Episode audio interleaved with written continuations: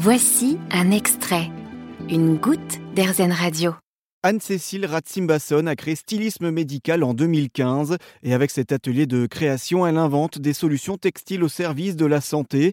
Elle adapte des vêtements aux handicaps et aux maladies ainsi qu'à leurs symptômes pour faciliter le quotidien des personnes. Des vêtements adaptés à tous pour une mode plus inclusive. Je me suis bien rendu compte, bah, d'abord en tant que styliste, euh, mode tout court, que le vêtement c'est quand même un outil euh, important parce que c'est une surface entre nous et le monde, si je peux le dire comme ça très rapidement.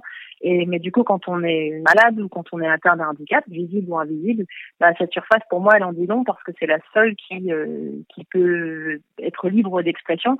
Et du coup, elle doit être très facile pour s'habiller parce que c'est déjà vraiment euh, un combat euh, quand on a une pathologie rare, pas rare, euh, chronique, même juste quand on s'est cassé un bras au ski, c'est quand même emmerdant de ne pas pouvoir bien s'habiller quand on veut rapidement. Donc pour moi, le vêtement, ça doit être la solution qui facilite le quotidien fonctionnellement et aussi en plus celle qui exprime qui on est soit je crée le vêtement du début à la fin, soit je l'adapte. Elles sont toujours ciblées sur le problème. Est-ce qu'on porte quelque chose? Est-ce qu'on porte un dispositif médical qui est serré contre le corps? Par exemple, est-ce qu'on porte une petite pompe qui est reliée à un cathéter, donc à un fil qui est relié à son ventre, ce qui veut dire que cette petite pompe, faut pas qu'elle ballotte, il faut qu'elle soit collée au corps. Donc ça, c'est une première donnée.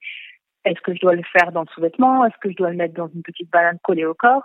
C'est une première donnée possible ça peut être autre chose. Est-ce que je, j'ai, euh, je suis à mobilité réduite, donc j'ai pas forcément d'avoir quelque chose, besoin de quelque chose collé au corps, mais j'ai besoin d'une ouverture sur mon sweat pour que mon bras il passe plus facilement. Ou alors est-ce que je suis alitée et c'est du coup une troisième main qui s'occupe de moi. Donc il va falloir passer à la troisième main. Quels sont les mouvements qu'elle fait pour pas se blesser le dos. Donc elle doit mettre par exemple le patient sur le côté. Donc il faut que je trouve des astuces sur les vêtements, des ouvertures, différents types. Ça peut être des scratchs, ça peut être des pressions, ça peut être une fermeture éclair pour que cette troisième main puisse facilement euh, habiller le, patient. Vous trouverez plus d'informations et toutes ces créations sur son site stylismemedical.fr. Vous avez aimé ce podcast Erzen? Vous allez adorer Erzen Radio en direct. Pour nous écouter, téléchargez l'appli Erzen ou rendez-vous sur erzen.fr.